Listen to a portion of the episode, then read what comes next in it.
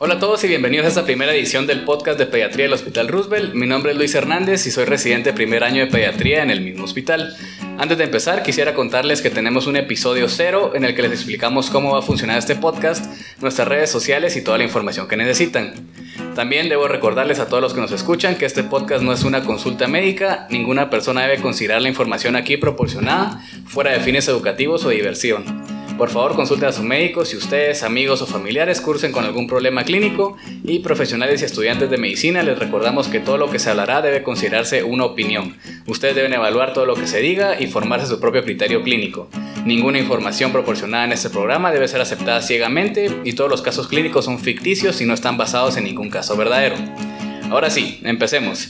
Bueno, quisiera dar la bienvenida a uno de nuestros invitados el día de hoy, el doctor Francisco Montiel, neurólogo especialista aquí del hospital. ¿Cómo está, doctor Montiel? Hola Luis, muchas gracias por la invitación. Te quiero felicitar por esta iniciativa. Creo que de continuar con ella va a ser de mucha utilidad y muy innovadora para nuestro departamento. La verdad es que soy orgulloso de haberme graduado en la Universidad de San Carlos como médico y cirujano. Eh, igualmente orgulloso de haber hecho mi pediatría acá en el Hospital Roosevelt hasta tercer año y luego tuve la oportunidad de realizar estudios de neurología pediátrica en el Hospital Alder Hey en Liverpool. Gracias, doctor Montiel. Y también nos acompaña con nosotros el día de hoy el doctor Renzo Girardi. ¿Cómo está, doctor Renzo? Buenos días. Buenos días, eh, Luis. Buenos días, Paco. Pues aquí también felicitándote por la iniciativa. Me parece algo muy, muy útil. Va a ser algo útil ya para utilizar la nueva tecnología que hay ahora de las redes sociales y todo esto, ¿verdad? Bueno, entonces para los que han escuchado nuestro episodio cero, eh, antes de empezar a el tema del día de hoy, quisiera que los dos nos pudieran contar un poco sobre ustedes mismos para poder crear esto un lado un poco más humano, que los miren como personas, que somos, eh, están trabajando en el mismo campo de nosotros. Entonces no sé si doctor Montiel nos puede contar un poco sobre usted, su Pues, vida. Como va la edad antes que la belleza, que hable el doctor Girardi primero. Sí. Por un año nada más vos. Un mes podría ser igual. Bueno, pues eh, ah, después de graduarme de la Universidad de San Carlos de Medicina General, eh, hice la residencia de pediatría acá en el Hospital Roosevelt durante cuatro años. Y mm, pues posteriormente a esto, 26 años de práctica de pediatría actualmente en este año. Eh, compañero de promoción del doctor Francisco Montiel. Y mm, pues la práctica se ha llevado en varios ámbitos, maternidades cantonales, viendo área de recién nacidos, la clínica privada pues desde el año 92 y aquí en el Hospital Roosevelt en los últimos siete años y meses ah, en la emergencia de pediatría como jefe de servicio. Perfecto, doctor Renzo. Entonces, doctor Montiel. Pues yo contarles un poco más de, de la vida, ¿va? Que es lo que queremos hablar un poquito de nuestras ideas y nuestras fantasías y todos nuestros ideales que tenemos. La verdad es que cosas que le gustan a uno, como ya sabrán todos los residentes, el fútbol me, me apasiona, el fútbol bien jugado, eh, seguidor del único exa en Guatemala. Em, ¿Qué más les diré? Me gusta la filatelia, pero realmente eh, mi mayor amor ahorita es la familia. He aprendido, y esto se los cuento a ustedes, de que el trabajo no lo es todo, jóvenes. Tenemos que tener tiempo para la familia, que es lo que perdura al final.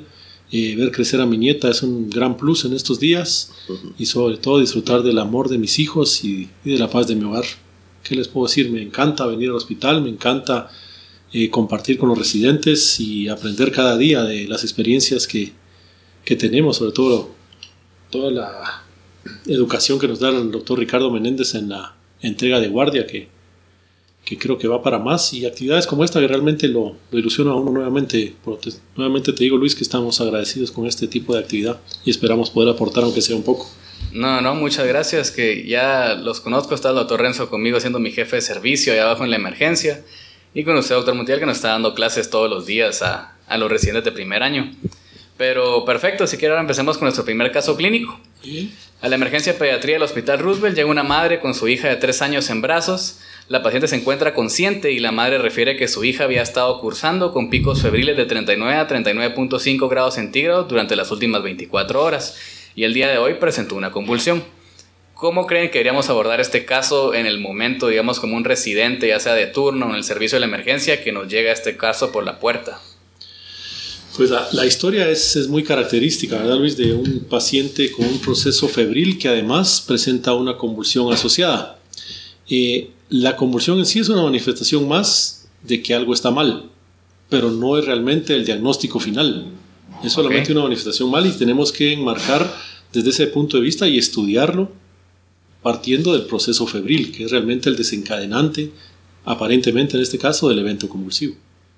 De acuerdo. ¿Y cómo podría ser, digamos, el residente simplemente por la historia de saber que tuvo un episodio febril o cómo diferenciamos, ok, esto es una convulsión febril o esto es un episodio convulsivo aislado? Habría que partir de la definición de, de convulsión febril, va que hay varias, pero la de la Ley Internacional contra la Epilepsia nos habla de que es un evento convulsivo asociado a un episodio febril en pacientes de más de un mes, no te dice la edad de, fina, de finalización, pero algunos autores ahora consideran hasta los 8 años, desde un mes hasta 8 años, pero que tenga ciertas particularidades, especialmente que no haya antecedentes de premadurez, que no haya antecedentes de convulsión no asociada a fiebre, o sea, convulsión uh -huh. afebril, y que no haya una causa sintomática del cuadro, y sobre todo, y lo más importante, que se descarte una infección del sistema nervioso central. Esta era una duda que tenía yo porque la Liga contra la Epilepsia lo define como después de un mes, la Asociación Americana de Pediatría desde 6 meses hasta 60 meses, eh, he oído médicos, incluso artículos que dice de 3 meses, entonces no sé, digamos, si tuviéramos que decir, o digamos en su opinión personal, ¿desde cuándo tomaríamos una... En mi opinión personal, me, me quedaría por la, la Liga Internacional contra la Epilepsia y tomaría a partir de un mes de un mes. Lo más importante no es la edad, lo más importante son las características del episodio okay.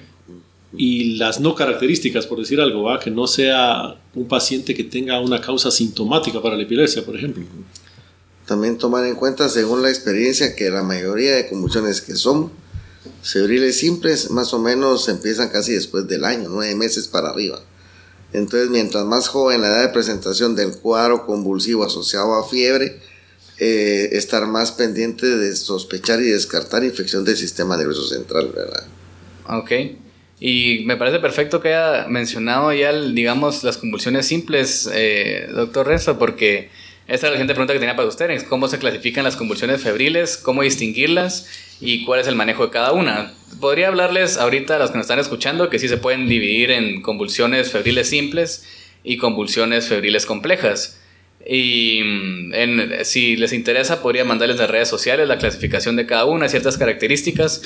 Pero para hablando del beneficio del programa y el beneficio del tiempo, hay una diferencia entre cómo tratar cada una a la hora de factores de riesgo, a la hora de pronósticos después y de cómo tratarlas, o son más o menos igual el, el curso de cada una. Interesante punto, ¿eh, Luis, porque a todos nos enseñan que los simples y complejas que ustedes pueden ir a leer después o les vas a pro y, y, realmente mi maestro decía que no había que calificarlas como complejas para evitar confundirlas con las parciales complejas, entonces prefería simples y complicadas.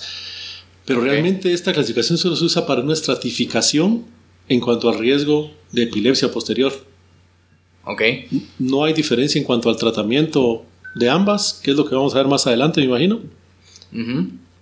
De acuerdo, y entonces tenemos que ver, digamos, para más adelante, tenemos que estar preocupados más con una convulsión compleja que una simple hay mayor riesgo de desarrollo de epilepsia.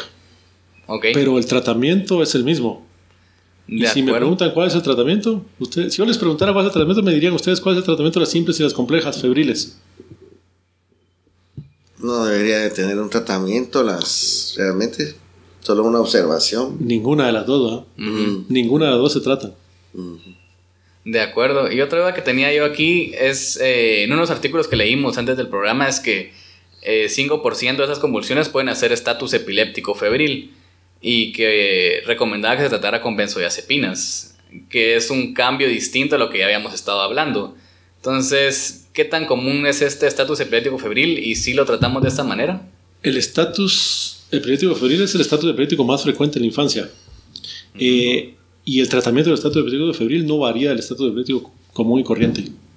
Ah, ok. O sea, el tratamiento es el mismo. Ustedes tienen su plan de tratamiento un estatus epiléptico, es exactamente el mismo. Creo que a lo que vos te referís es al, al uso de benzodiazepinas en pacientes que han tenido estatus epiléptico. Ok. Como tratamiento profiláctico, entre comillas, eh, los pacientes que tienden a tener convulsiones eh, febriles que llegan a estatus eh, pueden tener una mayor tendencia a volverlo a presentar. En los pacientes recomienda dar un plan ocasional al paciente y usar benzodiazepinas en dos casos. Uno, cuando la fiebre acaba de empezar, o bien tratarlo cuando ya empezó a convulsionar y de, y de que esta manera hagamos que sea más corto el periodo convulsivo. Para eso, esa sería la utilidad de las benzodiazepinas en casa. Ahora, eh, cuando uno las utiliza, tiene que estar viendo a quién se las da, porque acuérdense que la dosis que puede causar paro respiratorio es muy pequeña con relación a la dosis terapéutica. Y otro aspecto es lo que a los papás más les preocupa, el control de la fiebre, ¿verdad? Entonces realmente no está comprobado de que dejarle cualquier cantidad de antipiréticos prevenga realmente la convulsión febril, ¿verdad? Entonces, eh, realmente pasa por explicarle a los padres que la fiebre es parte de nuestro sistema natural de la inmunidad de defensas, ¿verdad? Y que claro, tienen que tratar la fiebre, pero que le hayan aplicado algún supositorio antipirético, algún jarabe, y todo realmente no les va a prevenir la convulsión febril si esta se va a dar, ¿verdad? Sí, claro, y es algo que está también en, los documentos que leímos, que en realidad dar una profilaxis de antipiréticos no va, no cambia en ningún motivo la cantidad de, o el factor de riesgo de sufrir una convulsión febril. Y yo te preguntaría, y Luis, ¿por qué piensas que es eso? Pues por lo que hemos estado revisando, en realidad, incluso entre los factores de riesgo, puede ser que una convulsión febril pueda darse desde valores muy bajos de temperatura hasta valores altos y que puede ser un factor de riesgo más adelante. Entonces, en realidad, estar dando profilaxis de antipiréticos, saber cuándo la persona va a tener o no eh, un proceso febril, no, no es algo seguro. Sí, y vamos a, la, a, la, raíz del problema de las convulsiones febriles. Están probablemente genéticamente condicionadas. Entonces, si el paciente tiene esto en sus genes, por más que utilices antipiréticos a cada rato... A los genes no le importa. Así es. De acuerdo. Eh, otra pregunta que tenía para ustedes es, ok, llegó nuestra nena de tres años en la emergencia, viene con la historia que ya escuchamos. Eh, ¿Cómo diferenciamos esto, una convulsión febril, de una infección del sistema nervioso central? Y es importante porque, digamos, desde el punto de laboratorio, desde el punto de tratamientos. Sí, eh, como te decía hace un momento, no es tan importante la convulsión, sino que está causando la fiebre en el paciente. En el caso que vos me planteabas, eh, afortunadamente el paciente llegó sin convulsionar. en cuanto a convulsiones ahí, no hay que hacer nada. Hay que investigar la causa de la fiebre y sobre todo hay que investigar que no haya una infección del sistema nervioso central. Nuestra paciente tenía tres años, entonces ya va a tener más abundancia de signos clínicos. El problema es en los más pequeños, ¿va? los menores de seis meses, en el cual una fiebre puede implicar una convulsión. Entonces, lo más importante de descartar es una infección del sistema nervioso central con los signos de síntomas que ustedes ya conocen. De acuerdo. ¿Y mm, qué opinan o cuál es su opinión respecto. Ok, tenemos una diferenciación entre convulsión febril e infección del sistema nervioso central. Respecto a la realización de una punción lumbar a cada paciente que nos llega convulsionando, aunque sea una convulsión febril. ¿Se debería hacer? ¿No se debería hacer? ¿Y cuál sería el beneficio y riesgo? Pues? La convulsión febril tiene que quedar por un lado. Lo que debe mandar son los signos que te sugieran que hay una infección del sistema nervioso central. Y si pensás o sospechás, hace la punción lumbar. Es mejor hacer 100 punciones lumbares normales que dejar pasar una anormal. Hay que evaluar al paciente desde el ingreso, una buena inspección, ¿verdad? La actitud que tiene hacia la mamá, hacia la familia porque un niño que tiene algo más eh, grave de fondo ya se ve un poco tóxico, irritable, ¿verdad? Y mientras más pequeños, pues evaluar bien la fontanela, también los signos de irritación meningia, ¿verdad? Pero, y que la duración de la enfermedad generalmente en las crisis febriles eh, simples, pues generalmente es en los primeros días de los, o dos días de los cuadros virales, ¿verdad? Normalmente un niño que ya viene con una meningitis quizás ya pasó por más de tres días de sintomatología. Ah, de acuerdo. O sea, tenemos un cuadro más aparatoso, digamos, si le miraríamos una convulsión febril. Sí, la convulsión febril solo es parte de, no, no es causa ni es, resultado de algo más. Sí, incluso estoy posturno el día de hoy, el día de ayer llegaron como tres o cuatro convulsiones febriles y llegaban, el mayor problema es la preocupación de los padres, que los niños en realidad llegaron estables y tranquilos. Sí, los padres tienen preguntas específicas, ¿verdad? Quieren saber si esto va a causar daño cerebral, quieren saber si es epilepsia, quieren saber si se repetirá y quieren saber cómo prevenirlo. Entonces, eh, ¿se repetirá? Probablemente sí. Un 30% de los pacientes que tienen una convulsión febril tienen una segunda y hasta una tercera. Sobre todo si son menores de un año. Ese es el factor de riesgo más importante para que se repita una convulsión febril. Menor de un año. Pero febril, ¿va? En caso de epilepsia, sí puede haber un 2 a 5% de los pacientes que desarrollen epilepsia. Y eso se relaciona más, nuevamente, con la edad, con el antecedente familiar de epilepsia, no de convulsiones febriles, sino que de epilepsia, y que sea una crisis febril compleja. Es el factor de riesgo para desarrollo de convulsiones febriles. Eh, perdón, de, de epilepsia.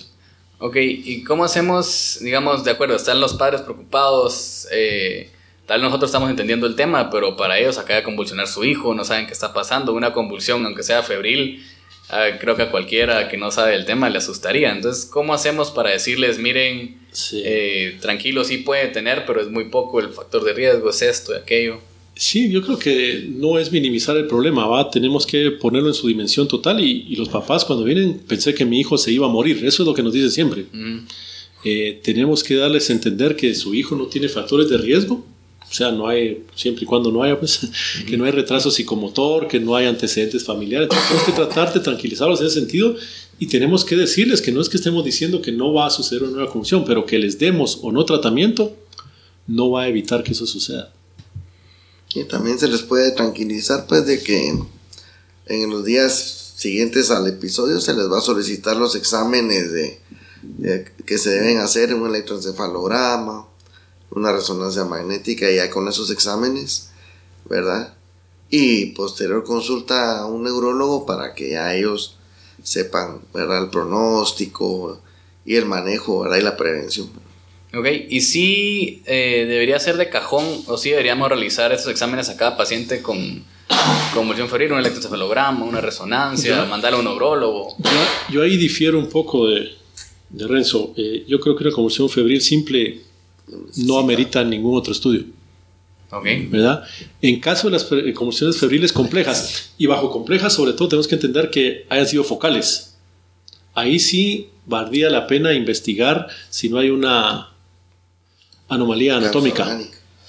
Ahora, el electroencefalograma no los debe a ustedes decidir si dan tratamiento o no. ¿sí? Debe ser la clínica. Porque no hay ningún medicamento que les prevenga convulsiones febriles. sí, exacto. Ok, de acuerdo. Entonces, si yo les preguntara a ustedes qué, qué exámenes, si yo les preguntara a los recientes de primer año, ¿cuál es su examen favorito para un paciente con fiebre? ¿Me contestarían? hematología. Hematología. Pero no Sí, yo más que eso. todo me refería a tratar de tranquilizar a los padres que son ansiosos, ¿verdad?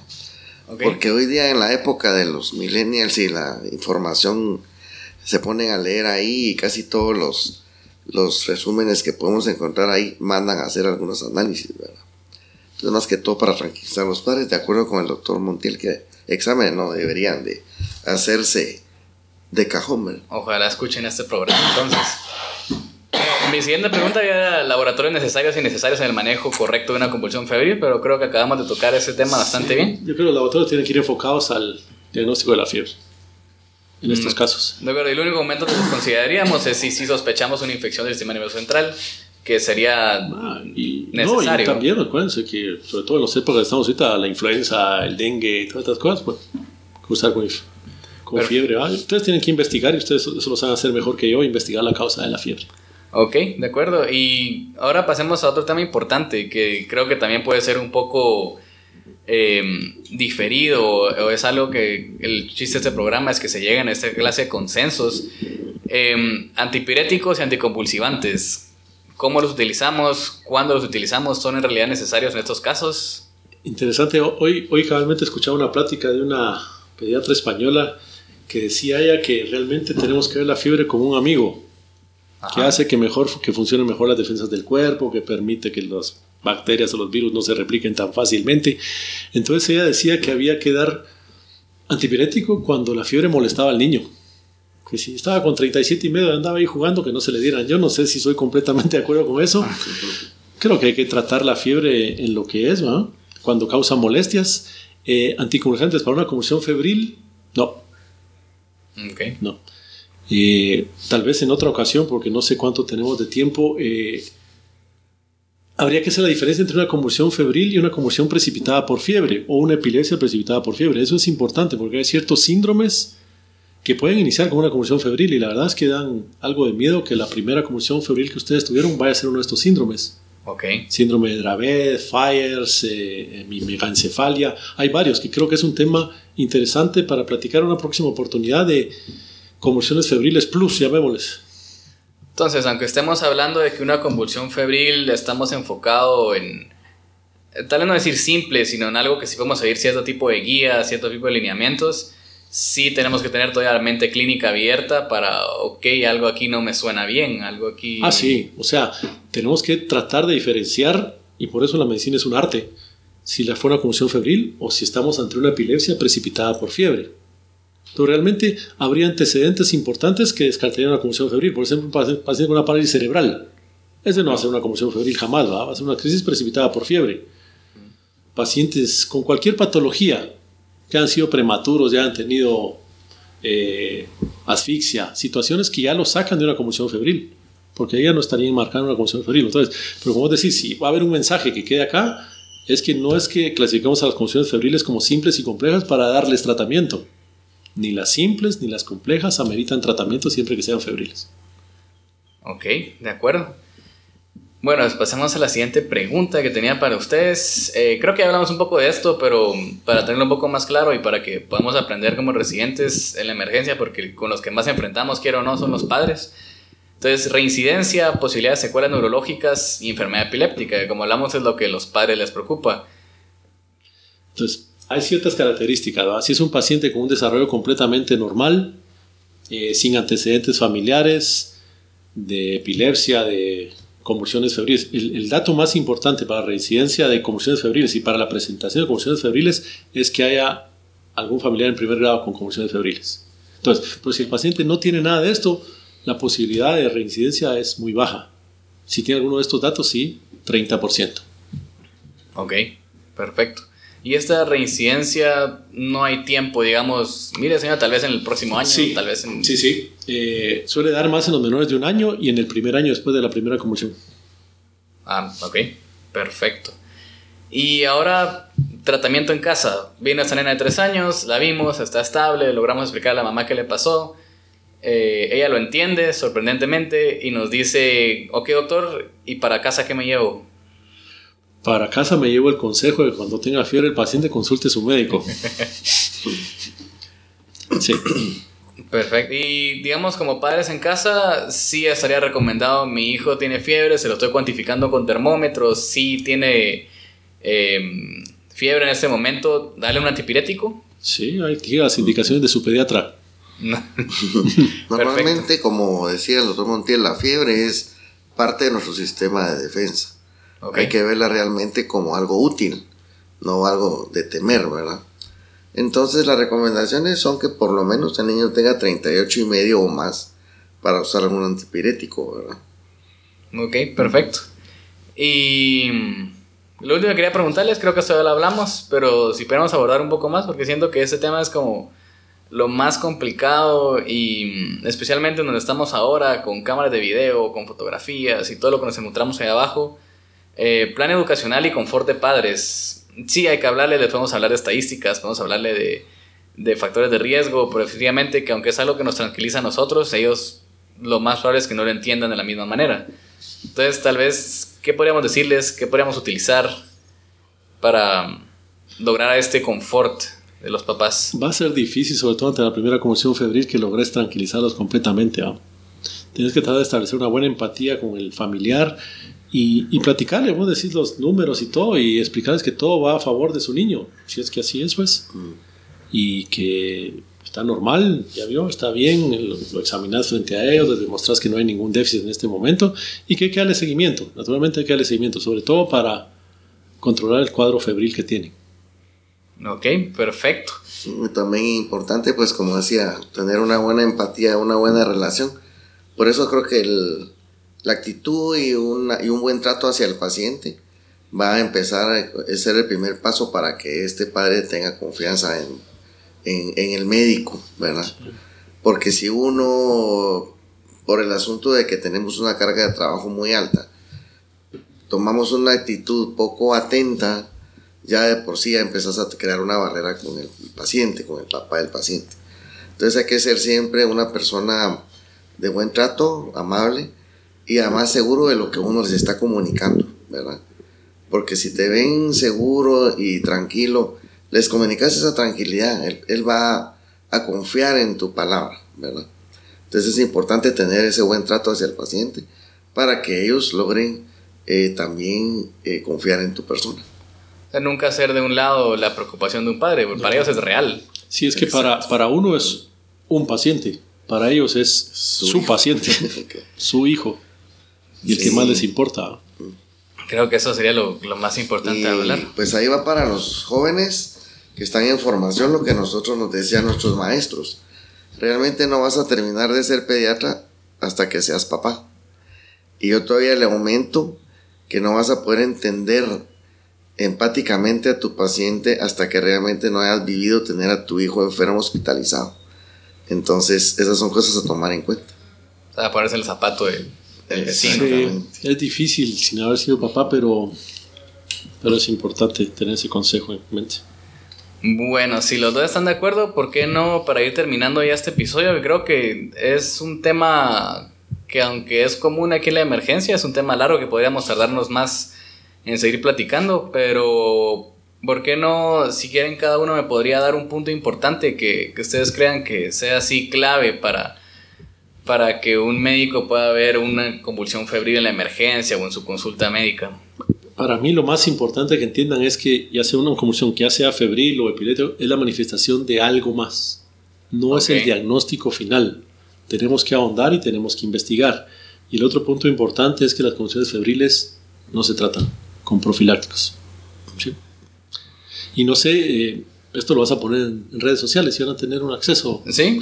Si quisieran plantear preguntas, podemos ir contestando, ¿sí? Eso lo vamos a responder en el, en el episodio cero, que probablemente ya escucharon, pero el, la idea de esto es que sí se les vaya anunciando temas por adelantado, si esto funciona, y que las mismas personas vayan dando sus preguntas y que eso sea lo que se aborde en. Excelente. En para ir No sé, doctor Renzo, si usted tiene algunos puntos claves para terminar el episodio. Pues en realidad eh, lo más importante yo creo es, como les decía, establecer una buena, una buena relación con, el, con los papás del niño, una buena inspección y observación de la actitud del niño, ¿verdad? Y ya después de una buena evaluación y examen físico, pues eh, como decía anteriormente el doctor, por lo menos una hematología para ¿verdad? descartar o orientar qué más puede haber ahí, si la infección es viral, si la infección es bacteriana, ¿verdad? Y obviamente, pues, si se sospecha cualquier mínima sospecha de infección del sistema nervioso central, no puede faltar la punción lumbar, ¿verdad? Ok, bueno, entonces primero gracias doctor Montiel, gracias doctor Yardi por acompañarme en, en, ese experimento, a ver qué tal nos sale todo. Eh, espero que les haya gustado este primer programa. En realidad estamos esperando lograr hacer más, lograr abarcar bastantes temas. Y el punto de todo esto es la educación médica continua, eh, un podcast, eh, si lo están oyendo supongo que saben qué es, pero lo pueden oír en cualquier parte, lo pueden oír en su carro, lo pueden oír mientras hacen ejercicio, no es necesario que tengan una conexión realmente rápida a internet, no es necesario que estén viendo una pantalla.